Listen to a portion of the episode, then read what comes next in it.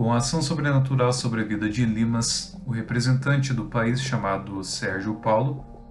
que contemplou esse ato magnífico, ficou surpreendido e em seguida creu nas palavras de Paulo e Barnabé, as quais na verdade não eram deles, mas por intermédio do Espírito Santo proclamava a mensagem do Evangelho do Senhor. A história segue adiante focando nas viagens seguintes que Paulo e Barnabé iriam realizar.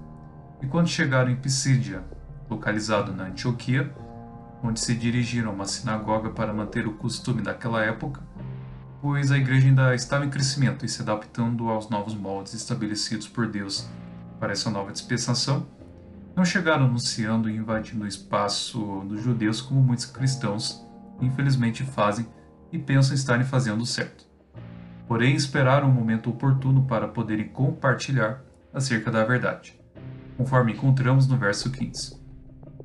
Depois de concluírem a sua pregação na sinagoga em questão, os judeus pediram para que eles retornassem no próximo sábado, para que as mesmas palavras fossem pregadas. Aqui podemos entender que o povo judeu estava carente de um alimento espiritual voltado para a revelação do plano de Deus em Cristo Jesus, pois era uma verdade que não estava esclarecida aos israelitas até aquele momento. Infelizmente, ao passo em que muitos judeus estavam começando a entender sobre a graça, outro grupo de judeus estava tentando interferir na pregação dos dois discípulos, fazendo com que eles saíssem daquele local para proclamar a mensagem para os não-judeus, ou seja, os gentios. Estes a ouviram com muita alegria, fazendo com que a mensagem fosse cada vez mais proclamada, anunciada e espalhada por outras regiões. Aqui temos dois tipos de grupos aqueles que não se acham dignos da graça, por se acharem superdotados da lei,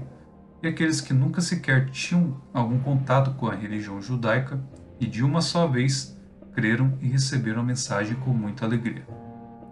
É claro que há judeus que compreendem essa verdade e a reconhecem, como podemos ler em diversos relatos bíblicos, e isso ocorre até aos nossos dias atuais.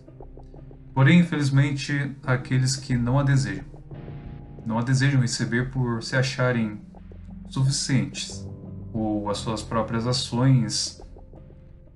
boas o suficiente para receberem algum mérito com Deus, o que nós sabemos que não é verdade.